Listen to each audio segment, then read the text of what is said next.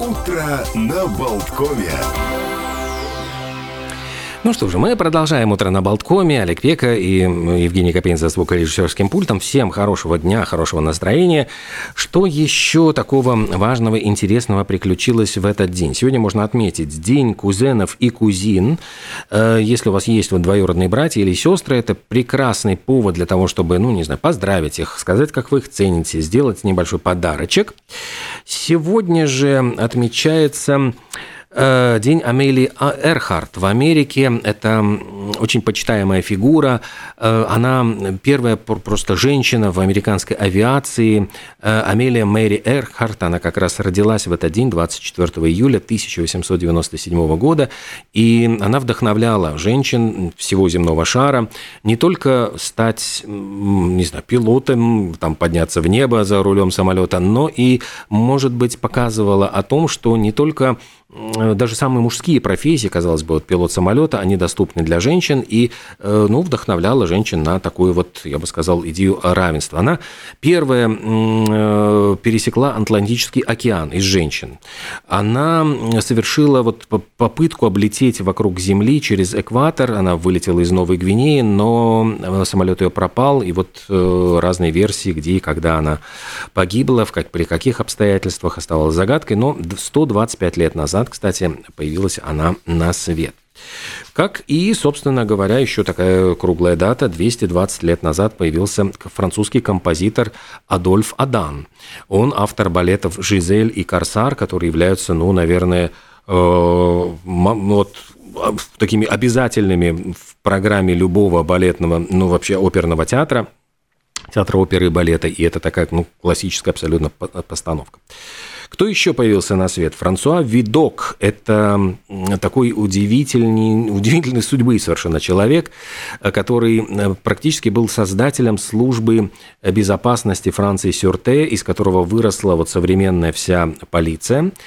И Франсуа Видок, э, он был, родился в 1775 году, он сражался, храбро был храбрым солдатом во времена французской революции, мог добиться блестящей военной карьеры, однако он был достаточно такого авантюрного склада. И вскоре он пошел по кривой дорожке, стал одним из самых знаменитых преступников во Франции, но в конце концов его поймали, он отбыл сроки там, за различные преступления, и тогда как-то он образумился и решил решил, напротив, бороться с преступностью, предложил свои услуги, говорит, я же знаю э, этот криминальный мир как свои пять пальцев, но в обмен на личную свободу. И вот э, полиция, как ни странно, согласилась с этим предложением. Через год он уже возглавил новое полицейское подразделение, службу безопасности, и э, он проповедовал философию, что чтобы вот, поймать преступника, нужно мыслить как преступник, а лучше всего самому быть преступником. Он создавал сеть шпионов, осведомителей. И надо заметить, что на редкость его работа была эффективной. Он произвел свыше 800 арестов в преступной среде, причем э, у него было всего лишь в подчинении 12 сотрудников. Он ушел в отставку, пытался руководить фабрикой, но как-то вот э, дело прогорело. Потом вернулся снова, э, потом его снова выгнали с, с этой с полицейской службы. Он создал детективное агентство, практически частное агентство, которое занималось частным сыском. И интересно, что э, он опубликовал мемуары, он дружил с э, большим количеством писателей, в частности, общался с Виктором Гюго, с Оноре де Бальзаком, Эженом Сю и Александром Дюма отцом, и его общение во многом помогло этим писателям в их работе. В частности, Виктор Гюго, э, благодаря вот общению с Франсуа Видоком, он сумел в романе «Отверженный» вот изобразить вот этот преступный мир – и Жан Сю «Парижские тайны». Практически вот он все брал из рассказов э, как раз-таки Видока. Оноре де Бальзак, опять-таки, его вот вся эта серия романов «Человеческая комедия» во многом она тоже была основана на материале, который вот Видок предоставлял, ну, не говоря уже про Александра Дюма. И сам Видок послужил по большому счету, прототипом Жана Вальжана в «Отверженных Гюго». Э, Эдгар По писал, кстати, свои знаменитые рассказы под впечатлением от его мемуаров. Так что очень и очень такая большая, яркая личность. Ну и я уже упомянул Александра Дюма отца. Так вот, он ведь тоже появился на свет в этот день. в 1802 году, то есть это 121 год назад. Э, автор трех мушкетеров графа Монте-Кристо. Э, три, собственно, Александра прославили имя Дюма. Это дед, отец и сын. Сын его был автором «Дамы с камелиями», и, кстати, при жизни его сравнивали, по славе он был равен отцу. Э, дед, к сожалению, вот не дожил до славы своих сына и внука, он умер в возрасте 43 лет. Ну, а на самом деле Дюма были наследниками маркиза Давиль де ля Паэтри, богатого владельца плантации на острове Сан-Доминго, это были ну, современное Гаити. И там от чернокожей рабыни у Дюма родился его сын, получивший имя Тома Александр. И вот, собственно говоря, это был дедушка, потом сын, потом внук.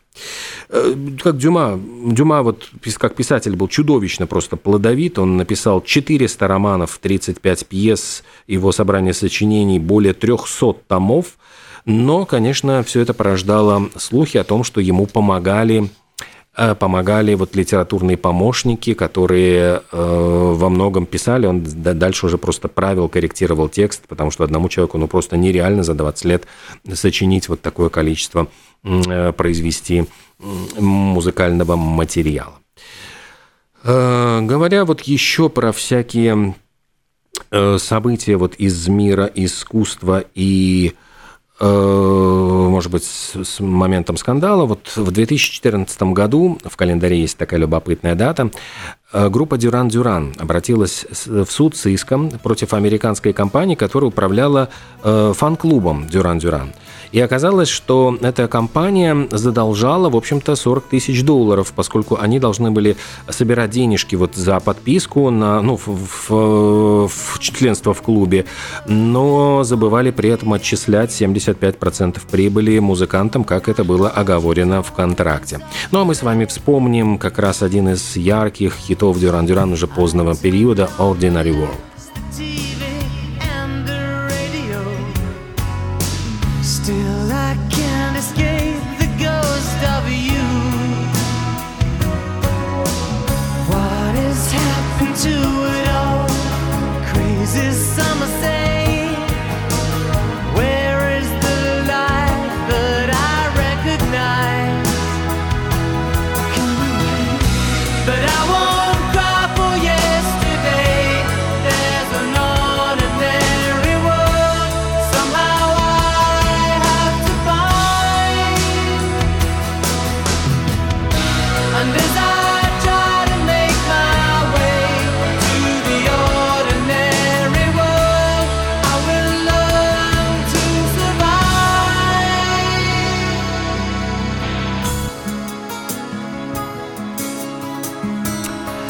Ну вот э, приходят новости еще об одном актере, кстати, и певце Джейми Фоксе, который э, сыграл Рэя Чарльза и получил за это э, премию «Оскар» в свое время. Вот э, в апреле нынешнего года с э, Джейми Фоксом приключилась беда во время съемок фильма для Netflix в Атланте он вдруг эм, что ну вот до сих пор как-то не разглашается, что с ним произошло. Ходили слухи, там э, неудачно привился от ковида, там какие-то, ну, разные совершенно слухи ходили, но якобы у него произошли какие-то медицинские осложнения, причем действительно было настолько все сложно и э, серьезно, что на несколько месяцев он просто пропал, вообще не появлялся, лежал в больнице, говорили о том, что он, он был просто в критическом состоянии, его вытащили буквально с того света. И вот впервые э, Джейми Фокс записал обращение, видеообращение к фанатам. Можно посмотреть и ну, вот оценить, насколько действительно он страшно исхудал и выглядит, конечно, не лучшим образом. Как рассказал, он так и не раскрыл, что с ним приключилось, какая была проблема со здоровьем, но сказал, что я прошел через то, через что, как я думал, никогда не пройду. И говорит, что вот он просто побывал в аду и вернулся обратно, он сейчас на пути к выздоровлению, едва сдерживая слезы, он, в общем, поблагодарил э, и семью, и друзей, которые его поддерживали, ну и э, вот его действительно вот состояние вызывало очень действительно серьезный, ну, беспокойство фанатов и поклонников, потому что он э, просто не появлялся не то что на публике, но и не было ни фотографий, ни видео с ним. И вот это первое практически вот видео, которое показывает его живым, но, к сожалению, еще не до конца здоровым. Между тем, э, Лайонел Месси сумел установить рекорд. Он дебютировал за Интер Майами. Причем он вышел на 54-й минуте и стал героем, можно сказать, драматического финала. Он завершил игру во втором тайме великолепным ударом. Он забился штрафного, гол, который, ну вот, был невероятно красивый. И это был 700-й гол в его карьере. Ну, пенальти не считаются, а вот если брать вот только вот такого рода голы, то это 700-й гол. Это, в самом деле, рекордная цифра, которую вот вряд ли мог достичь какой-то другой игрок, и э, для него это стало просто, ну, какой-то вот вершиной, можно сказать, его э, футбольной карьеры. Ну а между тем с другим футболистом вот произошла такая очень неприятная история. Криштиану Роналду. Э, я напомню, что его купили вот из Саудовской Аравии в команду за безумные какие-то беспрецедентные деньги. Вообще саудовцы вложили э, колоссальное число денег для того, чтобы привлечь к своим, значит, в своей, в своей команды крупнейших футбольных звезд, но э, вот саудовская э, команда саудовцев Аль-Насера, э, Насра, она потерпела поражение в товарищеском матче с испанской Сельтой. И матч, который вот состоялся в Португалии, закончился просто разгромом 0-5. Риштиану Роналду играл в первом тайме, он выбыл из игры, и вот все пять голов испанцев он уже смотрел с трибуны, но обратили внимание на очень такую деликатную деталь. Дело в том, что вот под носками у Роналду были надеты защитные щитки вот на голень эм, производства Adidas – Однако э, Роналду, между тем, подписал 10-летний контракт с Nike с, на сумму 170 миллионов долларов. И знаете, это все напоминает вот историю с Бритни Спирс, которая в свое время Э, подписала контракт с Pepsi Cola. Pepsi Cola спонсировала ее практически э, турне в, по, в Северной Америке. И внезапно Бритни сфотографировали за кулисами ни много ни мало вот с бутылкой Кока-Колы, злейшего, можно сказать, конкурента Пепси. И в результате разразился жуткий скандал, и действительно, в общем-то, там Бритни, по-моему, там пришлось не сладко, и пришлось объясняться и объяснять, почему вот так вот все приключилось. А, между тем, ну вот э, про скандалы. Э, в 1964 году Rolling Stones э, скандально выступали, ну, они же тогда были в начале своей карьеры, выступали в Блэкпуле, и Кит Ричардс ударил по лицу ногой одного из, значит, стоявших перед сценой зевак, который плевался в группу. Ну и в результате началась потасовка, драка, побили двух полицейских и 30 фанатов, а э, ущерб составил 4000 фунтов стерлингов, после чего роллингам запретили выступать в течение 44 лет. Ну и в результате вот только в нулевые этот запрет был снят, и Роллинг Стоунс простили в этом самом городе Блэкпул. Э, ну, а куда, в общем-то, более культурно себя ведет Фил Коллинз. Он обычно всегда э, поет такие красивые лирические баллады, особенно в сольно, а не в составе, в составе группы Genesis. И в этот день, просто в 99 году, 24 июля, Фил Коллинз женился в третий раз. Причем э, ему тогда было 48 лет, и женой его стала консультант по маркетингу Ариана Севи. Э, свадьба прошла в Швейцарии, в Лозанне, и среди гостей, которые приехали на свадьбу поздравить значит, Фила Коллинза и его супруга, было много его э, друзей из мира э, музыки, в частности, Элтон Джон, Эрик Клэптон и Марк Нопфлер. Ну, а мы с вами вспомним красивую песню Фила Коллинза, наверное, где-то из конца 80-х годов.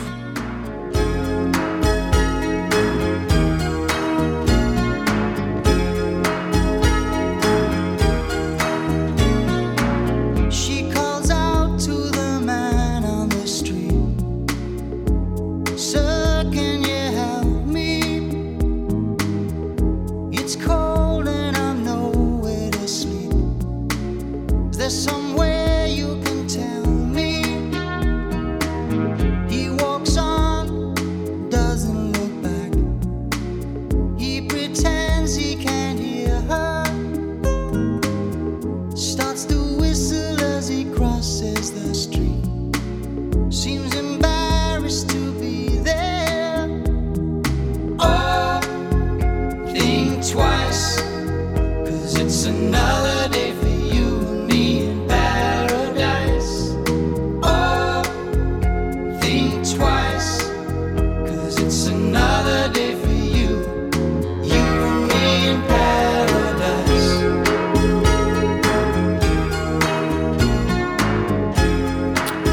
что же, э, в заключении часа еще раз напомню, что сегодняшний день будет э, преимущественно облачным, и во многих местах ожидаются дожди. Возьмите с собой зонтики, одевайтесь по теплее, соответственно, погоде.